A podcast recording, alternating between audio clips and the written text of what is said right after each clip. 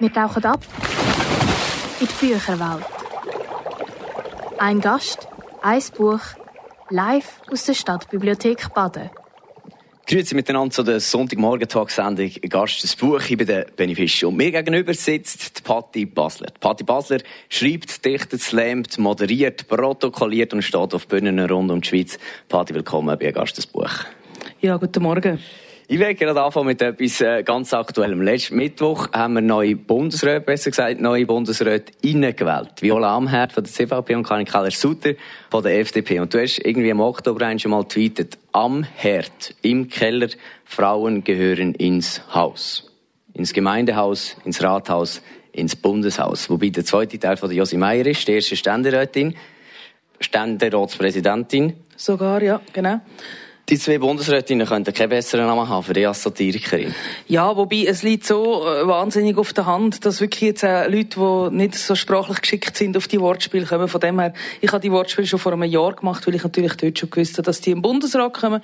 Und ich finde es schon wieder ein bisschen langweilig inzwischen. Wer würdest du in Zukunft im Bundesrat wünschen? Einfach so wegen dem Namen, weil es ein gutes Wortspiel gibt?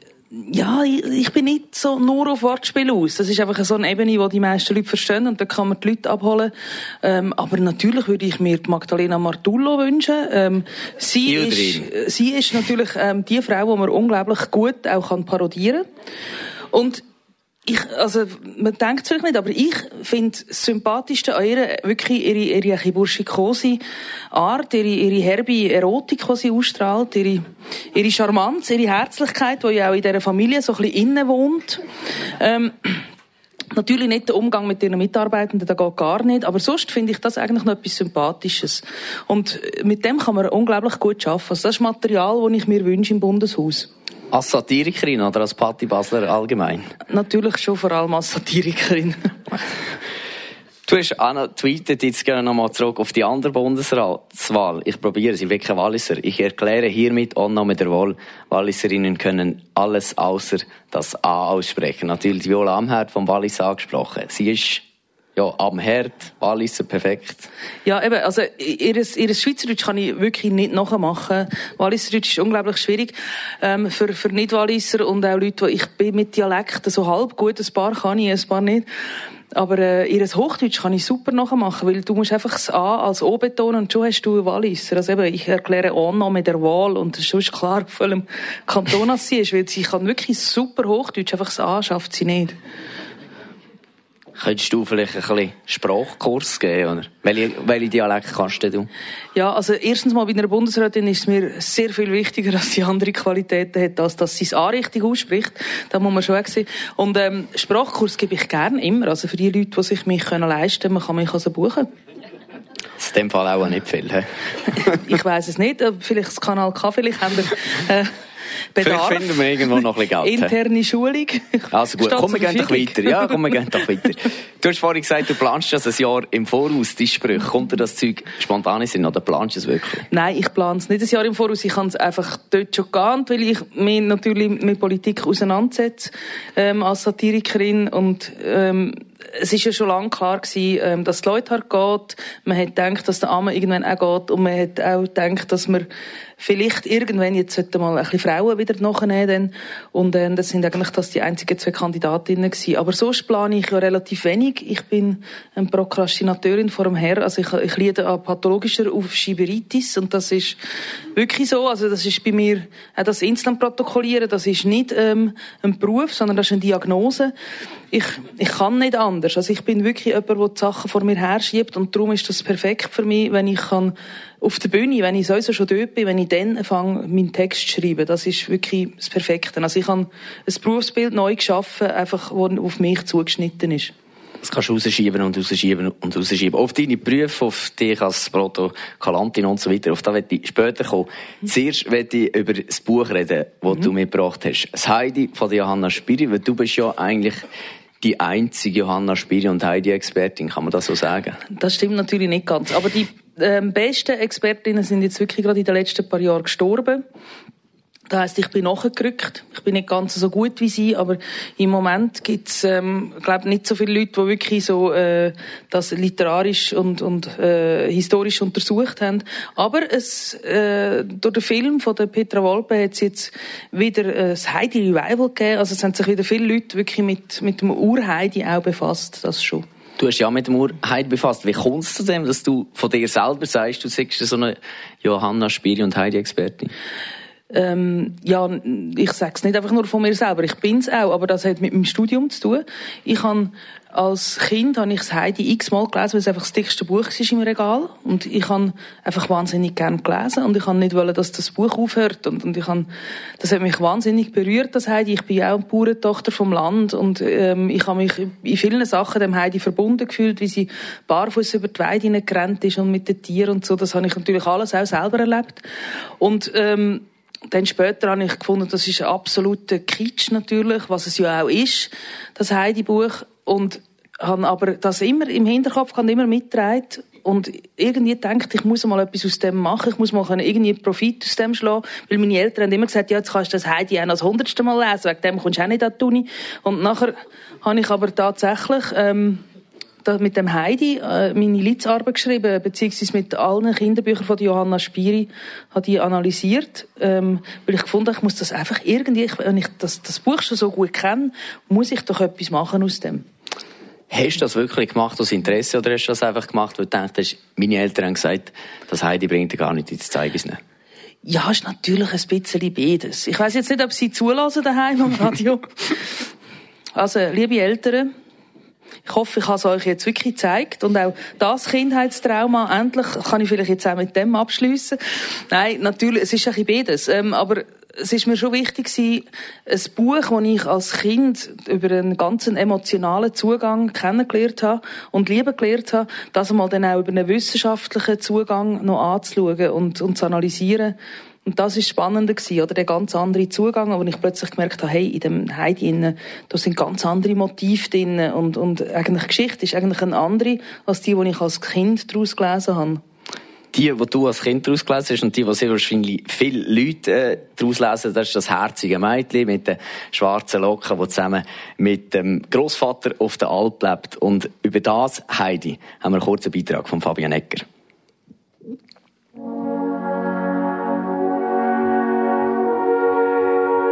Die Schweizer Berge, eine zauberhafte Landschaft, verschneite Kuppen, saftig grüne Wiesen, ein Sujet, wo schon manche Künstler ins Visier genommen haben. Aber eine Geschichte aus den Bergen mit so vielen Emotionen, dass sie einem zu Tränen rühren, hat es lange Zeit nicht gegeben. Im Jahr 1880 hat eine Frau, die Johanna Spiri, die Federn in die Hand genommen und hat das Buch Heidi geschrieben.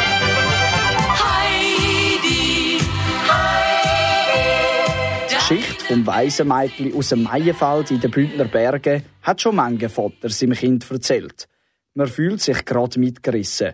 Das Heidi verliert ihre Eltern schon früh und kommt zu ihrem Großvater, dem Alphöi, hoch auf, auf die Alp. Die Bedingungen sind hart. Der Alphöi ist ein Rauchemann und das Heidi steht ihm am Anfang nur im Weg aber mit der Zeit werden sie zu einem Herz und einer Seele. So wie auch Heidi mit den Bergen. Die Alpenwelt ist ihr neues Daheim. Zusammen mit dem Geissenpeter, der auch auf der Alp oben ist, erlebt sie viele Abenteuer. Am liebsten lässt sie mit ihm hinter dem Haus am Rauschen der Tannen zu.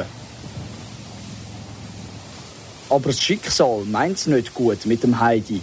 Sie muss schon gleich nach Frankfurt am Main gehen wo sie bei einer Familie aufgenommen wird.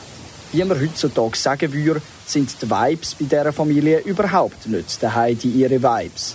Sie spürt, dass sie nicht dort gehört. Man spürt eine regelrechte Zerrissenheit im Inneren vom Heidi. Schon bald darauf ab geht es ihr so schlecht, dass man sie wieder zurück in die Berge schickt.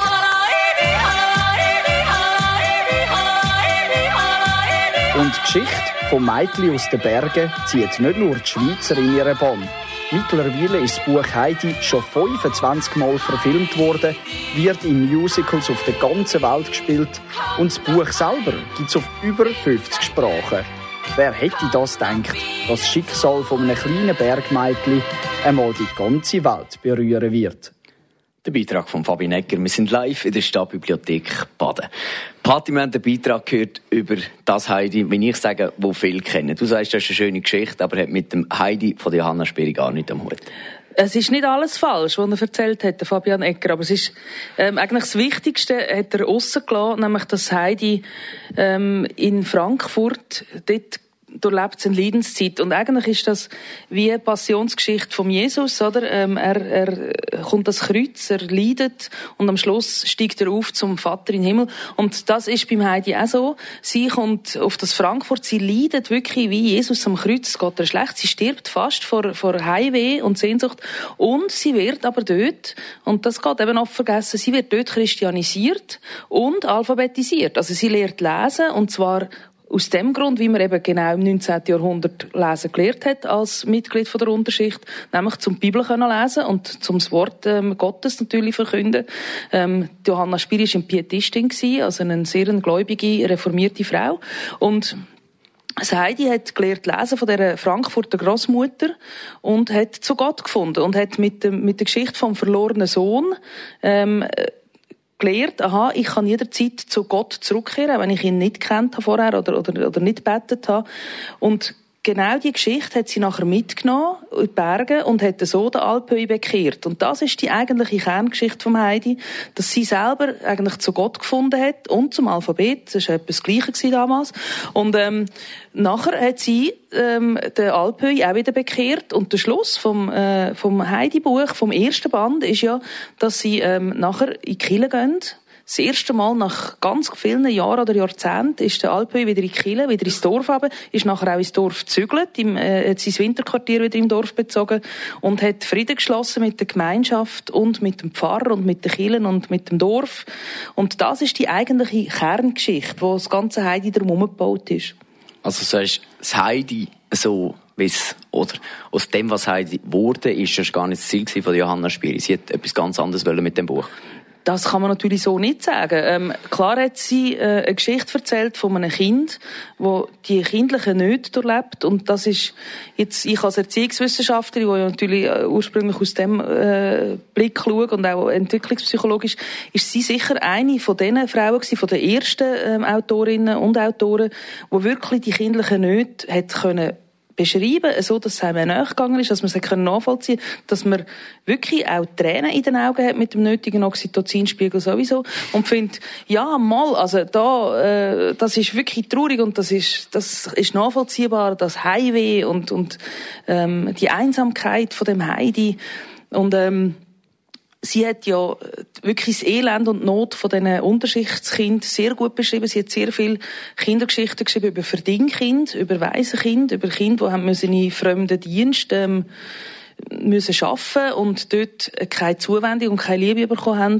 Und das ist etwas, wo man ihr zu verdanken hat. Sie hat das sehr gut gespürt, auch die psychologische Sicht, dass ein Kind Liebe braucht und Zuwendung und Verständnis und vor allem einen gewissen Glauben äh, daran, dass es schon gut kommt. Und das ist damals natürlich christlich konnotiert gewesen. Das ist ähm, das Fatalistische. Der Gott macht dann schon, dass es gut kommt.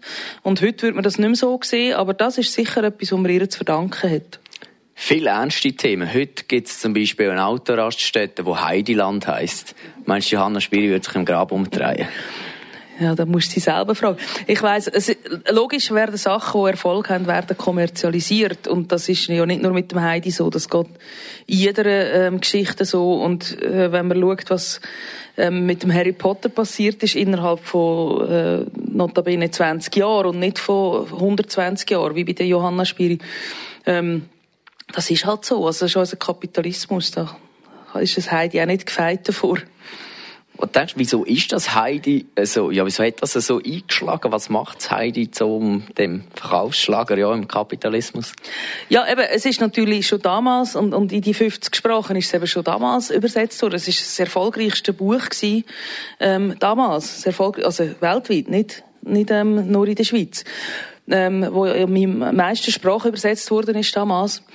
Gerade nach der Bibel. Und, äh, eben, es sind wirklich verschiedene Sachen. Einerseits, äh, ist natürlich der christliche Mainstream äh, bedient worden äh, in dieser Biedermeierzeit. Andererseits eben ist sie eine von der ersten gewesen, die sich wirklich gekümmert hat um das Seelenleben der Kinder, wie, wie es denen geht. Und das hat sich natürlich süffig gelesen. Sie hat auch süffige Stories gemacht. Und, was ganz wichtig ist, man kann den ganz christlich, äh, Seich, oder wie man dem immer sagt. Nein, man kann natürlich das ganze christlich Konnotierte weglassen und die Geschichte funktioniert immer noch. Eben das, was jetzt vorhin bei der Zusammenfassung war von Fabian Ecker, er hat ja gar nichts Sättiges gebracht und trotzdem funktioniert die Geschichte immer noch und ist glaubwürdig, ist nachvollziehbar und bedient auch gewisse Sehnsucht nach einer heilen Welt, nach, nach ähm, einem Zugehörigkeitsgefühl, nach Heimatgefühl und so weiter, wo auch damals total in geworden ist. Oder es ist ja der Alpinismus auch aufgekommen, wo äh, Engländer in die Schweiz gekommen sind und so weiter,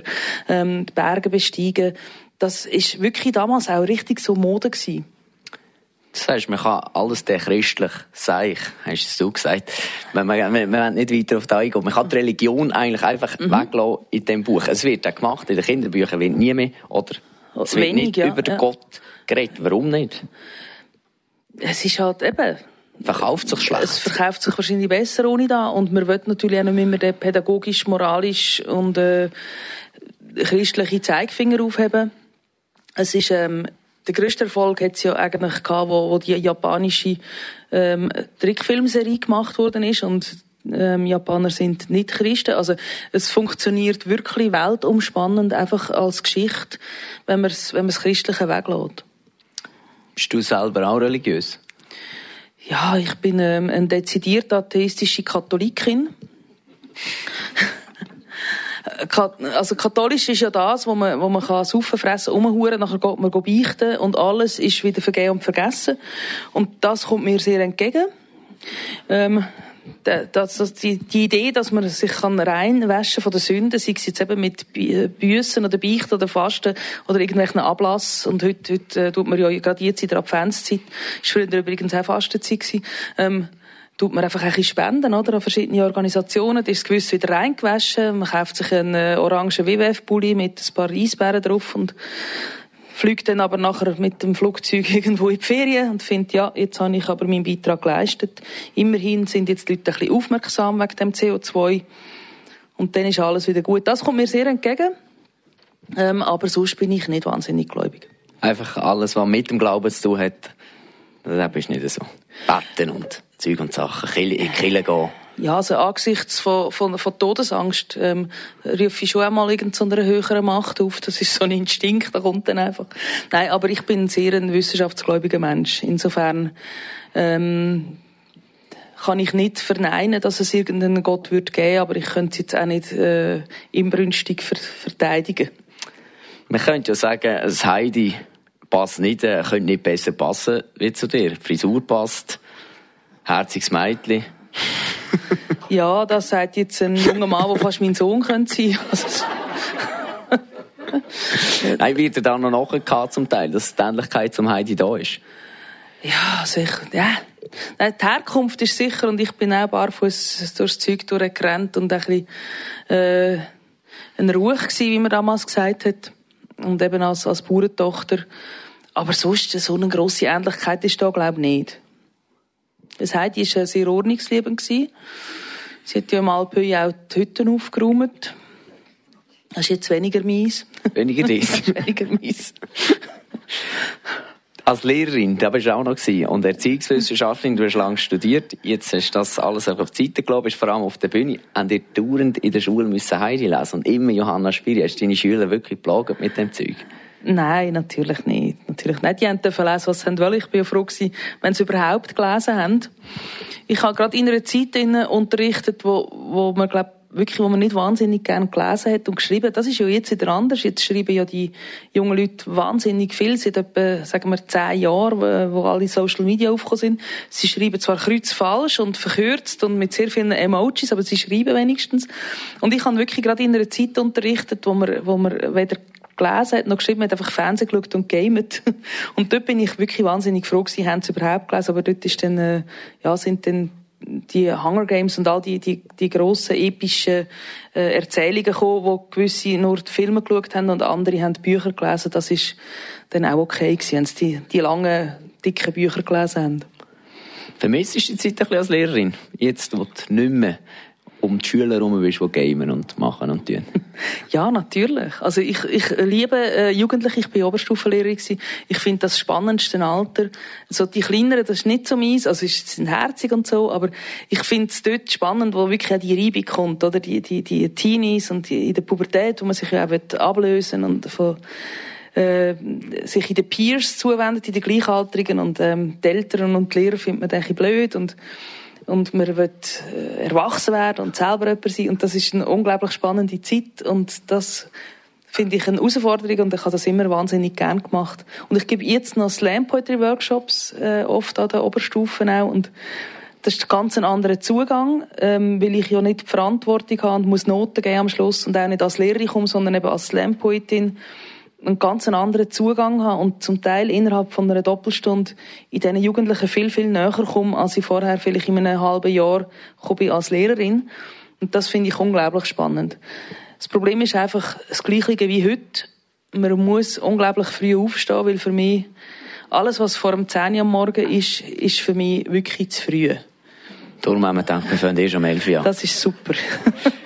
Wie muss man sich das vorstellen? Du stehst wahnsinnig gerne auf Bühnen, in einem Schulzimmer, äh, dort hocken immer 20, die müssen zuschauen. Mhm. Nützt du einfach Party Basler die Zeit und leider eine Show als Lehrerin? Oder wie hast du das gemacht? Hast du dort die Liebe zur Bühne entdeckt? Äh, nein, die Liebe zu der Bühne, die habe ich, glaube schon entdeckt. Kaum habe ich eine Bühne erklimmen, mit drei oder so. Nein, aber das stimmt schon. Ja, ich habe es schon oft auch, äh, habe ich auch eine Show gemacht und bin dann, aber manchmal auch ein bisschen enttäuscht gewesen, dass es nicht Applaus gibt am Schluss sondern äh, mehr so ein bisschen, äh, äh, müssen wir jetzt zulassen oder jetzt müssen wir einen Aufzug machen. Und das braucht unglaublich Energie, wenn man das so macht, wenn man äh, eine Show machen als Lehrperson. Das geht über längere Zeit nicht gut. Und das war auch ein bisschen, glaube mein Verhängnis. Gewesen. Ich habe immer am Anfang, bin ich die super tolle, coole Lehrerin gewesen, die eine coole Show gemacht hat und, und, und äh, es lässig hat mit den Kindern. Und, und äh, so nach ein paar Wochen habe ich gemerkt, meine Energie schwindet langsam. Und dann muss man ja als Lehrperson unglaublich konsequent sein. Man sollte äh, schauen, dass man alle fair behandelt, dass man die Regeln für alle gleich einhalten und so. Und ich habe dann einmal wieder vergessen, wie ich es beim ersten gemacht habe. dann habe ich es beim zweiten dann halt nicht mehr gleich gemacht und dann ist es halt unfair und so weiter. Also das, die, die ähm, Energie und, und ähm, einfach die, die Konsequenz äh, zum etwas durchziehen über ganz lange Zeit, die habe ich viel zu wenig. Und darum äh, das ist wirklich das, da winde ich ein Kränzchen an Lehrerinnen und Lehrer, die das so gut machen, über Jahre hinweg. Ich kann einfach nach einem halben Jahr einfach kann man schon die Energie nicht mehr gehabt. Also sind so ein bisschen die pädagogische, da wo du ansprichst, die Konsequenz und man muss zu allen gleich sein, so ein bisschen das pädagogische, wo du sagst, ja nein, das brauche ich eigentlich gar nicht. Ja, ja, das ist natürlich jetzt sehr oberflächlich und allgemein formuliert aber äh, innerhalb von dieser äh, kurzen Sendung können wir sicher auch nicht stärker auf das eingehen. Aber ja, sicher. Also es ist ja, das Pädagogische ist ja auch, man ist einerseits das Vorbild, eben, man sollte die Vorbildfunktion haben, und andererseits sollte man äh, ein Coach sein, eine Beraterin sein, ähm, und das braucht wirklich viel Energie und man muss sich das gut können einteilen Und auf der Bühne kann ich, weiss ich genau, jetzt muss ich zwei Stunden, muss ich Vollgas geben und nachher kann ich irgendwie halb tot in einer Ecke liegen. Und das ist wirklich ein grosser Unterschied. Also ich jetzt kann einfach meine Kräfte sammeln und dann wirklich geballt äh, mein Publikum raus ejakulieren quasi. Und ich, ich, der Schule ist so ein steter Tropfen, oder? Wenn man es jetzt wieder mit dem äh, ein bisschen unterirdischen Vergleich nimmt, wo, wo sollte, nein, wo, wo sollte so quasi aufs, auf ein fruchtbares Feld fallen, wo, wo dann die Saat langsam entwickelt und auf der Bühne ist es eben so schnell und tschäge, bumm und, und dann äh, ist die Energie verbraucht und dann kann man wieder tanken und das ist bei der Schule wirklich viel weniger. Dort braucht es einfach stetig Energie und man muss das können schön dosieren und das ist wirklich nicht einfach. Und auf der Bühne gibt es auch Applaus am Schluss, das hilft vielleicht auch ein bisschen.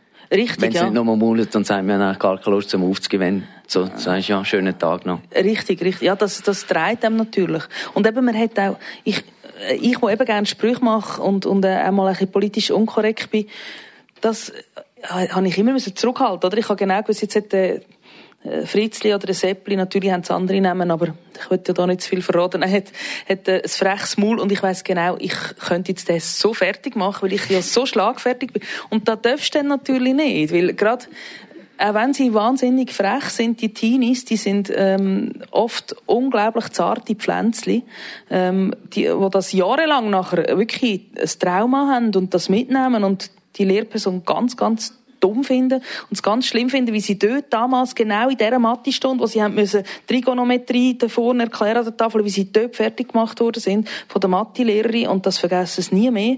Also ich rede jetzt natürlich aus autobiografischer Erfahrung. Ja, gerade wollte sagen, du, du, zeigst so genau auf den Moment, der muss dich prägt ja, Ja, der hat mich prägt. Äh, Gruß an meine ehemalige Mathelehrerin, äh, also Lehrer, ist ein Mann gewesen. Ähm, das habe ich nie, ich bin auch ein freches Kind gewesen, natürlich in der Schule. Und ich kann es aber gleich nie mehr vergessen, wenn dann ein Lehrer mir mal umgegeben hat. Und darum habe ich versucht, dass ich das nicht mache mit den Schülern, aber dann kommen all die Sprüche und die, die haben sich alle angesammelt in mir, dass ich fast explodiert bin. Und jetzt kann ich die von mir geben. Das ist natürlich jetzt schön, oder? Dass das alles raus kann. Und das geht ja eben nicht, wenn du Schule gehst. Also, inzwischen, es ist wirklich so, manchmal laufe ich extra einen Meter neben dem Fußgängerstreifen über die Straße, einfach weil ich es kann. Einfach weil ich nicht muss Vorbild sein. Und es ist so befreiend. Provozierst du einfach ja. wahnsinnig gern? Nein, nein, es ist nicht mal wegen Provozieren. Es geht einfach darum, dass ich einfach mal jetzt nicht muss Vorbild sein. Und dann, dann mache ich so Sachen manchmal extra. Die Patti Basler, ehemalige freche Schülerin, ehemalige Lehrerin, jetzt Kabarettistin und Bühnenpoetin. Ich schlage vor, wir hören deinen ersten Musikwunsch. Du hast mir ganz am Anfang gesagt, du tust dir wahnsinnig schwer mit so Musikwünschen. Wieso? Ja, weil das sagt ja oft auch ein etwas über einem aus, oder man will etwas damit aussagen, was für Musik man lässt. Ich bin wirklich nicht wahnsinnig bewandert mit Musik. Da muss ich jetzt wirklich sagen, ich bin, ich bin nicht so gut. Ich finde Sachen gut, ich finde Sachen nicht gut. Manchmal muss ich Sachen mehrmals hören und dann finde ich es plötzlich super. Und ich bin jemand, der sehr stark auf den Text auch lässt. Und äh, ich weiß jetzt, der erste Musikwunsch ist... Manuel Stahlberger. Manuel Stahlberger, genau. Und dort ist natürlich auch der Text.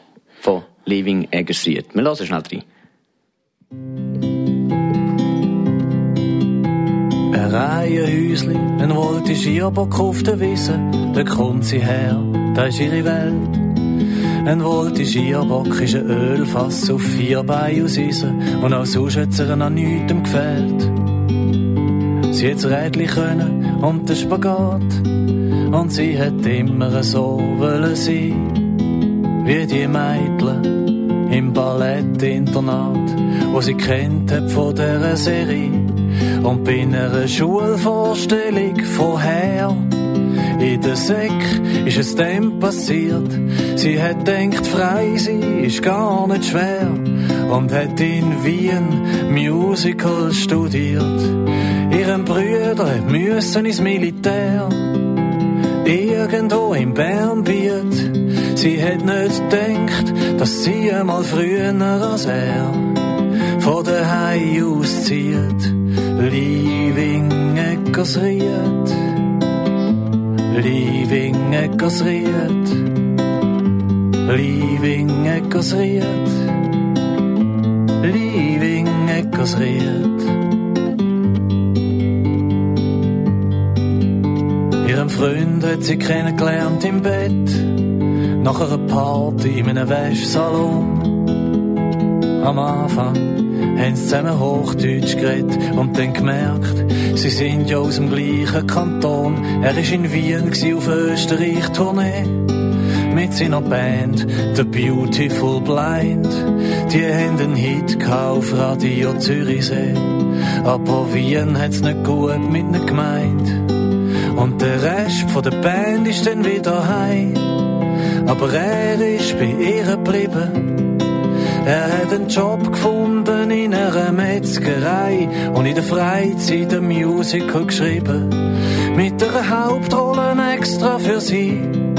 Sie hat den Text gemacht für sein Lied und er hat Ideen für Choreografie und auch schon einen Titel gehabt, wo zieht. Leaving Eckersried, Leaving Eckersried, Leaving Eckersried, Leaving Eckersried. Jetzt kommt er heim von einer Probe und sie fragten, wie ist es gelaufen? Er sagt gut und sie tut geschwellt die Ohren und der Kleine ist schon am Schlafen. es ist dann alles anders gekommen.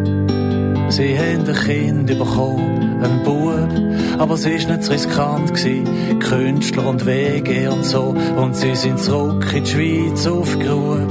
Er hat's mit dem Musical noch ein paar Mal probiert, aber am Broadway und am Bernhard Theater haben sie nicht einmal reagiert und er ist in die Firma eingestiegen vom Vater. Aber die letzten Monate hat er probiert und sie hat Kostüm gemacht und Hüt. Mit den Schülern von Grub und heute Abend im Gemeinsaal spielen sie Leaving Eckersried, Leaving Eckersried, Leaving Eckersried, Leaving Eckersried, Leaving Eckersried.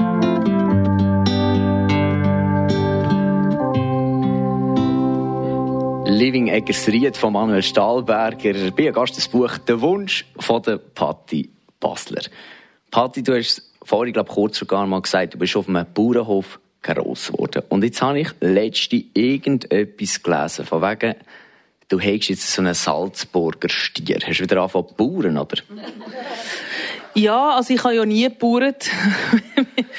meine Eltern, die haben schon gewusst, warum sie gefunden haben, ich soll studieren. Ähm, ich habe nicht so taugt für den Bauernhof. Ich habe zwar natürlich, äh, wie alle Bauernkinder, müssen helfen daheim, aber ich bin nicht so eine wahnsinnig gute Bäuerin gewesen. Und ähm, ja, der Salzburger Stier, das ist so, ich sehe mich schon so ein bisschen als Fricktaler Hornkuh. Das stimmt natürlich schon. Und dann, dass der Stier dann irgendwann kommt, das passt. Also, man hat so ein bisschen darauf gewartet. Ich hätte jetzt noch nicht gerade damit gerechnet, ehrlich gesagt. Dass er jetzt einfach schon gerade so im Hof steht? Ja, dass er jetzt einfach schon gerade, der wird einem so ein bisschen, einfach, der läuft einem so ein bisschen zu. Eigentlich, man kann gar nichts machen dagegen. Der ist einfach plötzlich da. Jetzt müssen wir vielleicht schnell ein bisschen aufklären für die, die denken, was reden sie auch über Stier und Salzburg und wie auch immer. Salzburger Stier, ist der renommierteste äh, Kleinkunstpreis im deutschen Sprachraum. Und der hat die nette Frau neben mir, Patti Basler, gewonnen für 2019. Was sagen dir so Ehrungen und Preise? Machen die da wahnsinnig stolz? Der steht jetzt oben am Chemie, unter Weihnachtsbaum und überall, oder wie ist das? Also was mich jetzt irritiert hat, ist, dass du mich als nett bezeichnet hast. Ich habe einen Ruf zu verlieren. Ich also. hoffe, dass man das nicht mehr hört am Radio, solche Sachen. Ähm, Nein, äh, den, den Stier den komme ich ja erst über äh, fürs 19. Also es gibt alle Jahre eine Preisträgerin oder Preisträger von Deutschland, jemand von Österreich und jemand von der Schweiz. Und dann hat man den Stier einfach ein Jahr, ist man quasi Trägerin oder Träger von dem Stier, von dem Preis. Und der ist fürs 19. Also das fängt erst in rund zwei, drei Wochen an. Und dann ähm, komme ich den dann über in Meran, wird er mir verliehen und lustigerweise wirklich an meinem Geburtstag. Und ich bin auch noch Stier von Sternzeichen. Es ist also am 10. Mai komme ich dann den über. 10. 11. Mai sind die Preisverleihungen, wo ich dann nach Meran reise. Und dann irgendwie noch 40 Minuten muss ein Programm mir ausdenken, wo ich dann dort muss vorspielen und ähm, es ist natürlich eine absolute riesige Ehre, weil bis jetzt habe ich eigentlich nur Whisky gewonnen. Ich bin schon eine halbe Alkoholikerin gewesen. So als Slam-Poetin gönnt man ja nur Whisky, wenn man gönnt. Und äh, ja, ich habe Freude gehabt. Also sie haben mir aber auch gesagt, die von der Jury, das sind vor allem Radioleute und Leute aus der Kleinkunstszene, ähm, sie haben gedacht, sie verleihen mir den Stier, bevor ich auf die Idee komme, dass er wirklich will.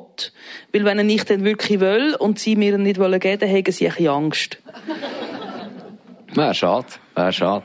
Allgemeine so Preise, jagst du diesen Preisen hinten nachher und so Ehrungen? Bist du so ein Preishunter?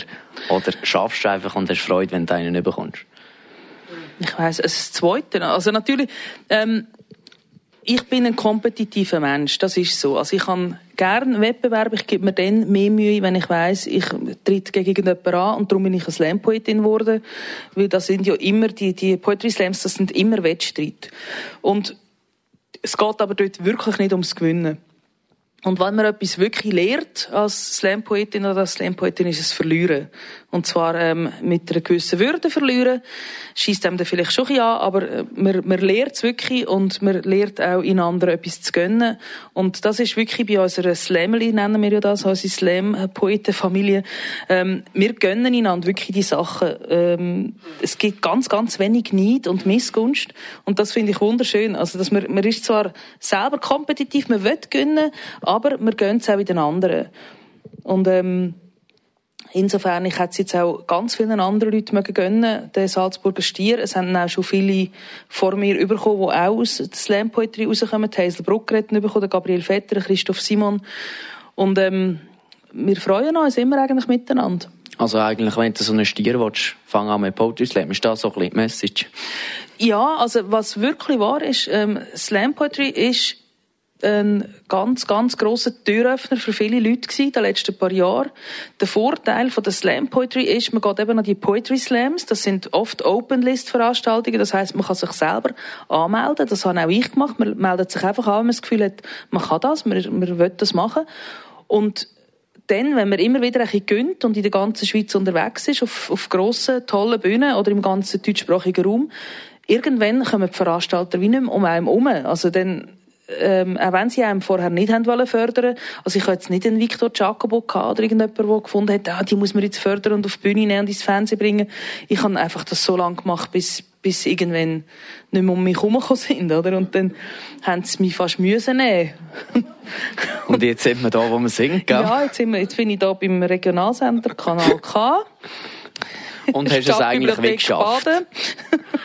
so drei Kilometer von meinem Wohnort weg. Das ist ja noch nicht da, wo man das Gefühl hat, man hat es jetzt geschafft. Aber das ist jetzt für mich ja in einer Charity-Veranstaltung, weil bald Weihnachten ist. Und ich denke, machen wir auch wieder mal etwas für den Regionalsender hier. da freut uns natürlich sehr. Du hast gesagt, wir können ja einfach mal anfangen. Du hast angefangen mit Poetry Slam. Wo war der Moment, wo du dachtest, das, was der auf dieser Bühne macht, das kann ich ja schon lange? Ja, als ich das erste Mal an einem Poetry Slam war. Und das ist vor ziemlich genau zehn Jahren. Das sind die deutschsprachigen Meisterschaften. Ähm, die sind in Zürich vor zehn Jahren, wie das Jahr übrigens auch wieder. Ähm, und ich bin das mit einer Schulklasse schauen.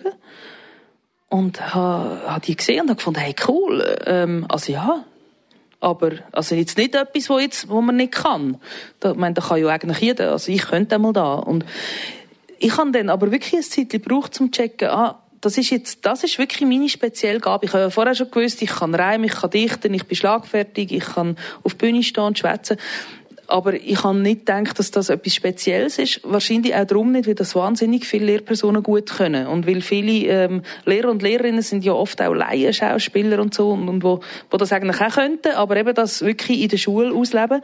Und ich hatte das Gefühl, ja, das ist ja nichts Wahnsinniges. Und, aber ich hatte dann gleich noch ein bisschen Respekt gehabt. Es hat gleich noch fast ein Jahr gebraucht, bis ich dann selber das erste Mal an einen äh, Poetry Slam gegangen bin. Wo du das erste Mal auf dieser Bühne gestanden bist, mal dort gewesen bist, hast du immer noch gedacht, ah, Bibifax. Ja, ich hatte, also es war eigentlich der Höhepunkt von meiner Karriere. Ich hatte in meinem allerersten Text habe ich die höchste Punktzahl gehabt, die man überhaupt kann. Und das, dort hätte ich dann sollen aufhören. Also besser ist es nicht mehr geworden. Ja, Gott sei Dank hast du sonst wärst du nie zum Regionalsender gekommen. Wir haben über Poetry Slam geredet. Wir haben mit dem Schweizer Meister, dem Kilian Ziegler, Du bist Vize-Schweizer Meisterin. Auf das können wir, kommen wir aber noch. Über die Kunstform geredet und da haben wir einen kurzen Beitrag von Fabian Egger. Was ist eigentlich ein Slam-Poet? Ist das ein Komiker, ein Dichter oder einfach ein Redner? Und was kann man von einem Slam-Poetry-Abend eigentlich erwarten? Das Spannende ist, das Publikum weiß nicht, was einem bei einem Slam Poetry Abend amix erwartet. Das sagt der Kilian Ziegler, einer der bekanntesten und erfolgreichsten Slam-Poeten der Schweiz. Für das Publikum ist das natürlich super, da hast du irgendwie das ganze Spektrum. Du hast jemanden, der lustig ist, vielleicht auf der Bühne, dann kommt jemand, der ernst ist, dann kommt jemand, der politisch ist, jemand, der einfach Klamauk macht. Also mit einem guten Poetry-Slam ist es so ein bisschen wie eine Wundertüte. Man weiß nie genau, was kommt als nächstes. Und darum ist es eigentlich sehr vielseitige Kunstform, habe ich das Gefühl. Ein Slam-Poet muss ein alles können. Er muss können schreiben, er muss aber auch können vortragen.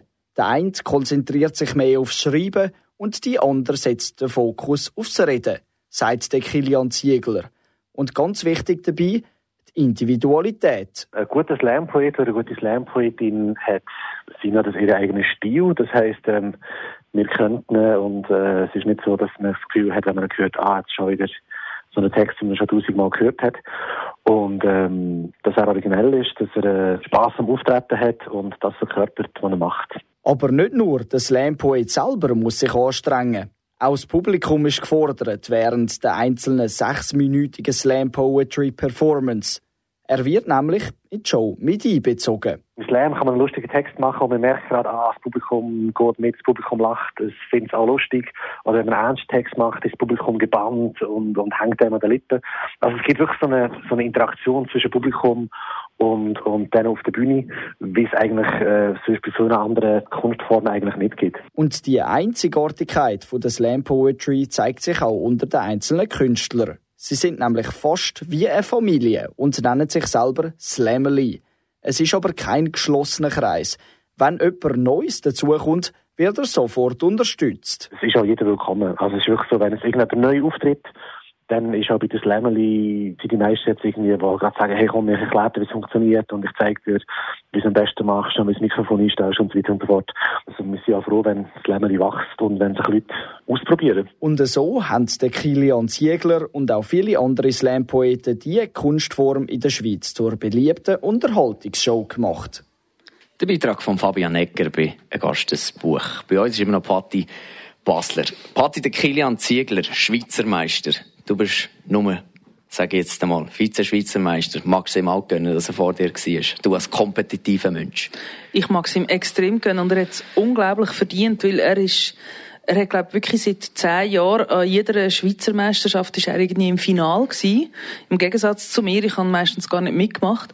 Und er ist wirklich super. Er ist wahnsinnig gut. Er hat, was er gesagt hat, seinen eigenen Stil. Man erkennt ihn.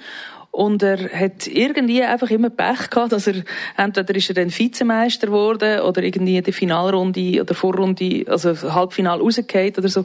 Und, ähm, er hat es wirklich, wirklich verdient. Und ich mag es ihm extrem gönnen. Und ich kann, nur Vize Schweizermeister. Ich habe überhaupt nicht damit gerechnet, dass ich ins Finale komme. Und als ich äh, Vizemeisterin wurde, habe ich gefunden, hey, super. Das ist... Eigentlich alles. Äh, ja.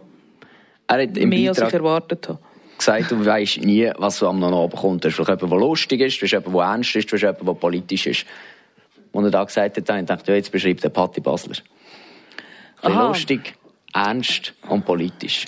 Ja, ja, ja, ich, eben, wie gesagt, ich habe schon einen Slam-Poetin zum Morgen gegessen und habe wirklich Vereine da ganz viele verschiedene Persönlichkeiten in mir, einfach weil es Platz haben. Nein, natürlich nicht. Ähm, ja, ich, ich habe sicher eine Mischung äh, von verschiedenen. Das liegt sicher auch an meiner Provenienz als einerseits eben Bauerntochter, andererseits Wissenschaftler, andererseits Lehrer. Ich bin auch nicht mehr die Jüngste. Ich habe nicht mit 20 fürs Leben, sondern ich bin schon über 30 gewesen. Das heißt, ich habe schon sehr viel erlebt. Ich habe äh, schon äh, einen Rucksack, den ich mitnehme und wo ich natürlich daraus schöpfen kann. Also das heißt, ich muss im Gegensatz zu irgendwelchen 18- oder 20-Jährigen muss ich nicht die ganze Zeit über meine innere Zerrissenheit und über mein Erwachsenwerden und, und über mein Studium äh, erzählen, sondern ich habe auch andere Sachen, die vielleicht äh, die Welt schon auch noch ein bisschen mehr bewegen, die ich kann erzählen kann.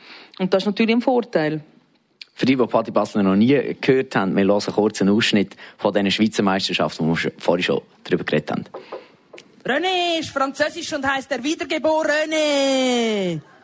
Er war eine Art Vorläufer vom Alpha Kevin, also so Beta-Version.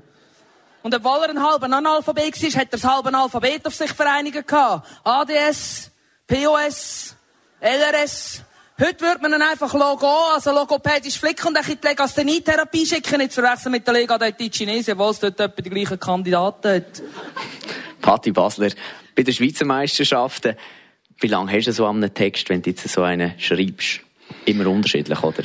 Ja, eben, das kann von, von, von einer halben Stunde gehen, wo ich einfach Zeit habe bei so einem äh, Instant-Protokoll, wo dann auch irgendein so Text entsteht, bis zu Jahren. Also, ich habe gerade jetzt an dem Text vom René und von Fräulein Scheidecker, wo ein äh, wichtiger Teil ist von meinem abfüllenden Programm, wo ich im Moment noch damit unterwegs bin, vor Frontalunterricht, ähm, den habe ich vor Jahren geschrieben und dann immer wieder ein bisschen dran geschriebelt. Also man kann jahrelang schreiben an einem guten Text und ein Text ist auch nie fertig. Also alle, die, alle, die selber schreiben, wissen das. Es ist wie bei jeder Kunst, man, man könnte immer noch etwas machen dran. Findest du deine Texte selber lustig? Nein. Kein Spitz. Ja, also ich, ich habe schon wahrscheinlich ein bisschen Gespür, wo könnte ein Pointe sein und was könnte lustig sein. Aber ich finde ich find mich selber immer unglaublich schlecht. also meinst du, wenn ich jetzt auf die Bühne würde und deinen Text vortrage, würde ich sagen, leck. Ich weiss jetzt nicht, ob du lustig, weil der, der ja. richtig wärst, um meine Texte vorzutragen. Das kann ich nicht wollen sagen, aber fändest es nicht lustig, weil du deine Witze nicht lustig findest, aber du weißt, dass die Leute lustig finden? Nein, es, mir geht es auch nicht darum, dass es immer nur lustig ist. Also ich... Ähm, wird oft in die Schublade Comedy da. Das ist okay für mich. Mir ist das eigentlich sowieso egal, als was man mich bezeichnet. Ähm, dann bin ich halt Comedian oder dann bin ich Kabarettistin oder Satirikerin oder Dichterin. Äh, das ist mir eigentlich wirklich gleich. Ähm, ich mache einfach das, was mir selber schon Spaß macht, wenn ich das Gefühl habe, oh, da habe ich da kann ich etwas erzählen. Und zwar ist mir immer die Sprache ganz wichtig. Ich gehe sehr oft von etwas Sprachlichem aus, also auch der René, dass der eben der Wiedergeborene René heisst und so. Das ist, das hat wirklich mit dem Namen angefangen. Und dann habe ich mir überlegt, wieso ist der wiedergeboren und, und was hat der für Probleme in seinem Leben und so weiter. Und, ähm, ich gehe ganz stark oft vom Sprachlichen aus und baue nachher eine Geschichte und da hat sie meistens eine zweite Ebene und meistens noch eine literarische Ebene mit, mit Leitmotiv drin und oft dann auch noch eine politische Ebene, eben da kommen Sachen wie da der Lega dei Ticinesi-Vergleich und so weiter. Und das ist mir ganz wichtig und viele Leute hören dann die eine Ebene, die einen hören nur auf die Sprache, andere hören nur ähm, Pointen, die so mehr Comedy sind, andere äh, achten auch aufs Literarische und ich, ich habe Freude, wenn die Leute die Sachen erkennen. Viele Leute erkennen es nicht. Es ist auch wahnsinnig schwierig, oder? Wenn man da vorne schwätzt und schwätzt und, und dann, äh, das geht zu einem Ohr rein und zum anderen raus. Das ist für die Leute schwierig, so Sachen zu erkennen, wenn ich, wo ich vielleicht eben monatelang dran gehockt bin und geschrieben habe. Und das ist mir aber auch nicht so wichtig. Ich also muss es cool finden. bei uns, wo einfach nur gerade so der erste Witz und denkt, René, der Wiedergeborene, ah, schöner Reim. genau. Also wenn, da, da, natürlich bin ich niemandem böse. Du kannst, wenn du irgendetwas machst, als Schriftstellerin, als ähm, Künstlerin, wenn es einmal draussen ist, die Rezeptionsgeschichte hast du nicht mehr im Griff. Das, wie es nachher wahrgenommen wird und rezipiert wird, mit dem musst du einfach leben. Und da kannst du nichts mehr machen.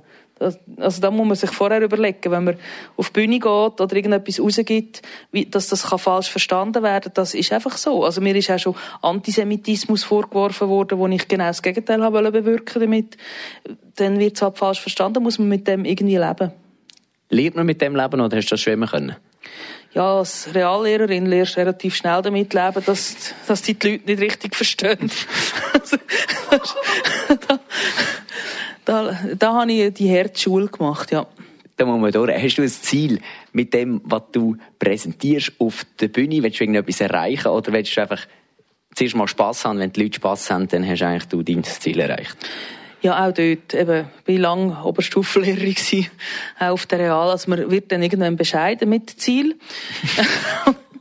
Und das ist jetzt überhaupt nicht, um irgendwelche äh, Schüler diskreditieren da, sondern es ist einfach so. Man muss einfach pragmatisch sein und sagen, hey, wenn es Spass gemacht hat, wenn die Leute, die Eintritt zahlt haben, sich zwei Stunden unterhalten gefühlt haben und gefunden haben, oh nein, das Geld ist jetzt nicht ganz zum Fenster ausgerührt gewesen, dann ist doch schon viel erreicht. Und ich kann, kann das machen, was meine Leidenschaft ist, was mir Freude macht. Und natürlich habe ich oft noch ein bisschen Message drin, irgendwo. Und wenn irgendjemand das Gefühl hat, er sei jetzt betroffen, dann ist es wahrscheinlich auch. Und wenn jemand sich bekehrt fühlt nach einem Auftritt von mir, umso besser. Aber es ist jetzt nicht mein Ziel, die Menschheit zu retten, weil, äh, ich glaube, für da ist es weit spät. Also.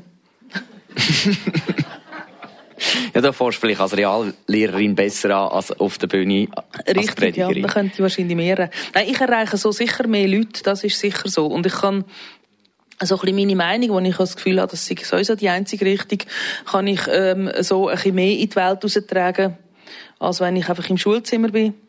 Und im Schulzimmer kommt ja sowieso dann die junge SVP und sagt, dass sie eine linke Lehrerin, die wir jetzt hier müssen, äh, ähm, anzeigen weil sie nicht politisch korrekt in der Mitte und Ist denn eine linke ist. Lehrerin?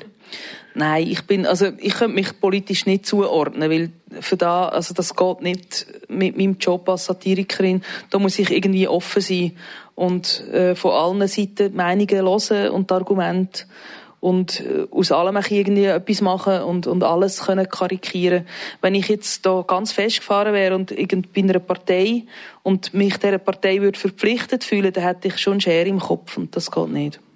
Du bist auf ganz vielen Bühnen, du hast ein, ein Programm mit dem Philipp Kuhn jetzt noch, Frontalunterricht, du bist Instant-Protokollantin, sehr wahrscheinlich das bekannteste ist, ist jetzt gerade in der Arena, du bist schön in Shows unterwegs, du machst wahnsinnig viel, willst einfach jede Bühne nutzen, um das zu machen, was du gerne machst? Ja, also ja, das kann, kann man so ausdrücken. Man kann sagen, ich habe ja gesagt, ich bin nicht mehr die Jüngste. Also ich habe jetzt den, den Stier bekommen, das ist super schön, das freut mich. Und Frauen auf der Bühne haben einfach eine gewisse Halbwertszeit und ich will es jetzt einfach noch nutzen. Vielleicht in ein paar Jahren wird mich niemand mehr sehen und dann äh, schreibe ich dann vielleicht meinen ersten Roman, den dann vielleicht auch niemand lesen will, aber dann habe ich wenigstens noch einen Plan B, sonst gar nicht wieder Schule gehen. Nein, aber das ist so, äh, natürlich, jetzt habe ich noch, noch die, die Energie ähm, und offenbar wenn die Leute das jetzt auch noch sehen und ähm, ich kann wirklich Säle im Moment noch füllen, wenn auch nur so klein Theater, aber das ist okay für mich. Ich bin, ich will nicht äh, ins Hallenstadion, ich bin nicht der Mario Barth. Ähm, Nein, und darum mache ich das im Moment. Und äh, in dem hohen Pace, wie ich es im Moment mache, werde ich es sicher nicht jahrelang machen. Also das ist jetzt gerade jetzt und nachher gibt es sicher auch wieder ruhigere Zeiten. Wie sieht es nächstes Jahr aus? Ich sehe Nachsitzen, es kommt ein neues Programm. Was planst du alles in der Zeit, die du noch hast, wo du sagst, sehr wahrscheinlich ist sie begrenzt? Ja, also jetzt, eben, jetzt spielen wir Frontalunterricht noch etwa sieben, acht Mal. Wir haben jetzt in, im, im Januar haben wir so ein bisschen, ähm, äh, die Aargau- oder Badener Region Dernieren in Obersiggetal, dort wo ich auch wohne. Und Nachher kommt am 1. März kommt Nachsitzen, das Folgeprogramm von Frontalunterricht, wo dann aber ein weniger nur mit Schule zu tun sondern so ein bisschen allgemeiner ist, auch wieder mit dem Philipp Kuhn. Da freue ich mich sehr drauf. Wir sind intensiv jetzt am, am Arbeiten dran, am Schreiben. Und äh, der kommt im Januar auch, kommt die neue Comedy-Show am Sonntag zu Abend, wo eigentlich so Nachfolge ist von Jacobo Müller. Alternierend mit Deville, das wird jetzt beides am Sonntag zu Abend kommen. Das ist, ähm, dort, wo ich dabei bin, das ist Late Update von Michael Elsener. Und dort bin ich einfach im Ensemble und mache zwischendurch so ein bisschen Beiträge äh, mit Interviews, so als Aussenreporterin. Und das ist sicher etwas, wo ich mich mega freue drauf. Und dann sehen wir es, also was die Zukunft bringt. Vielleicht lädt ja Kanal K mal ein für irgendein spannendes Interview oder irgendwie so etwas. Genau. Wer weiß. Du machst wahnsinnig viel. Und am Anfang hast du gesagt, das finde ich noch interessant, du bist eigentlich die beste Rausschieberin, was es auch gibt in der Schweiz. Musst du so viel machen, dass du eben gar nicht mehr rausschieben kannst? Das stimmt, ja. Also ich habe jetzt ich bin bei Sternstunde Philosophie gewesen, letzte Woche und dort haben wir unter anderem über das geredet und ich habe dann, dann ein Buch äh, oder zumindest Auszug gelesen von John Perry, der hat über das geschrieben, das ist ein Philosoph und der leidet auch unter dem und der sagt, man muss eigentlich immer eine volle To-Do-List haben, weil das Wichtigste schiebt man ja immer vor sich her, das, die oberste Priorität schiebt man immer raus und wenn man aber eine volle To-Do-List hat, macht man dann alle Sachen, die unten dran sind, macht man, oder? Also ich habe zum Beispiel nie so eine sauber aufgeräumte Wohnung dann, wenn ich irgendeine Deadline habe, um etwas abzugeben. Weil ich dann zuerst die Wohnung putze, bevor ich noch den Text schreibe. Und man sollte darum immer eine volle To-Do-List haben und man sollte sich selber, und das habe ich noch nicht geschafft, leider, man sollte sich selber können beschissen, dass man eigentlich die oberste Priorität, dass die vielleicht eben gar nicht so wichtig ist. Dass man nämlich nachher die, die wichtigsten Sachen eben gleich gemacht hat und die oberste, die oberste Priorität, die man ja eben nie macht, nicht mehr vor sich her schiebt, die sollte eben gar nicht so wichtig sein. Also so ein bisschen wie eine Fake Priorität. Ja, ja, genau, genau. Aber ich, das habe ich noch nicht geschafft. Da bin ich noch am, am Suchen, irgendeine Priorität, die gar nicht prioritär ist die Wohnung aufräumen vielleicht? Wahrscheinlich da, ja, vielleicht, aber das weiß ich eben. Da, so fest kann ich mich dann eben gleich nicht beschissen. Da weiß ich eben, dass das gar nicht so wichtig ist. Du schaffst wahnsinnig viel und du hast gesagt, Zeit ist vielleicht begrenzt. Willst du einfach reich werden? Ja, dann äh, hätte ich wahrscheinlich gescheiter meine wissenschaftliche Karriere weitertrieben, wenn ich hätte reich werden vor allem so auf einem konstanten Niveau. Oder als Künstlerin, da kannst du vielleicht schon mal einig, eben jetzt gerade, wenn ich den Stier habe und so, kann ich mal ein bisschen äh, einen Marktpreis verlangen und die Gagen ein bisschen auftreiben. Aber das währt nicht lang und schlussendlich ist man, man ist nicht abgesichert, man muss seine AHV und dritte Säulen und so weiter alles irgendwie selber berappen. Das ist, äh, also reich werden muss, äh, da muss man nicht Künstlerin werden, Bühnenkünstlerin in der Schweiz. Das ist definitiv der falsche, der falsche Job, um ja. nachher viel Nötchen haben. Vielleicht noch zum Schluss. Du sagst, die Zeit ist begrenzt, du willst noch viel erreichen, du willst auf die Bühnen stehen, Spass haben und so weiter und so fort. Was treibt dich an? Ich weiß es nicht. Das ist eine gute Frage. Du musst ja irgendwie, zum, alles was du machst, musst ja irgendwie einen Trieb haben hinter ja. dir. Sonst machst du ja nicht so viel. Es ist bei, bei äh, Künstlerinnen und Künstler ist sie oft nicht, ein, nicht einfach nur ein Wollen, sondern ein Müssen. Also ich habe oft das Gefühl, das muss jetzt raus. Und ich bin auch sehr aktiv auf Social Media und schreibe überall meinen Senf dazu. Und ich habe das Gefühl, das muss jetzt raus und, und die Welt muss jetzt das sehen, weil also die, meine Stimme muss jetzt raus und, und ich muss jetzt die Welt erklären, weil meine Stimme ist jetzt das, was die Welt braucht. Das kommt wirklich von innen raus und ich weiß aber nicht, woher es wirklich kommt. Bist du ein bisschen gebildet? Ich glaube es nicht, nein. Ich weiß einfach, was ich kann und ich weiß aber auch sehr gut, was ich nicht kann. Also ich kenne meine Grenzen recht gut. Ich würde nicht mit dir auf Baldeck joggen. Wir rollen gescheiter zusammen ab. Danke vielmals, genau. Patti Basler. Ich glaube, das nehmen wir als Schlusspunkt. Wir singen dann vielleicht noch eins zusammen. Über das haben wir vorher auch schon geredet. Das würde ich jetzt nicht unbedingt machen. Danke vielmals fürs Gespräch. Danke auch. Das nächste Mal ein Gastesbuch gibt es erst im neuen Jahr wieder. Am 6. Januar rede ich mit der Pianistin Irene Nefzara unter anderem über das Buch äh, Neujahr von der Juli C. Alle Gespräche von Gastesbuch gibt es im Internet zu nachlesen via Kanal K. Patti, zum Schluss gibt es immer den zweiten Musikwunsch. Ich weiss, du bist kein grosser Fan von Musikwünschen. Wir machen es gleich. Äh, du hast entweder noch Wunsch von der Beata Birreuter oder wir haben den Versus, wo ich wahnsinnig schön finde, von Alpride, Frank Powers. Was hättest du mehr Lust? Ja, ähm, ich tu einfach den Namen nochmal geschwind einpflanzen. Beata Berreuter ist unterwegs mit dem Wunsch für jeder Appenzelt. Aber ich würde jetzt gerne Versus hören, wie es da äh, lokal verankert ist. Baden. Dann genau. hören wir doch den. Einen schönen Sonntag, machen Sie es gut und haben dich Sorge. Yeah, yeah, yeah. Breathe in and hold your breath. This burning and it won't let you rest. Dream on and sleep a little less. Or exhale in ten days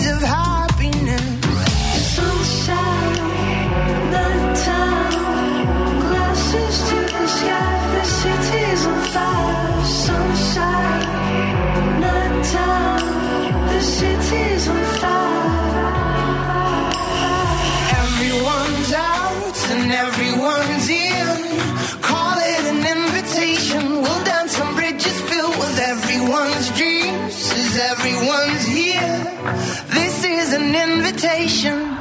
Yeah.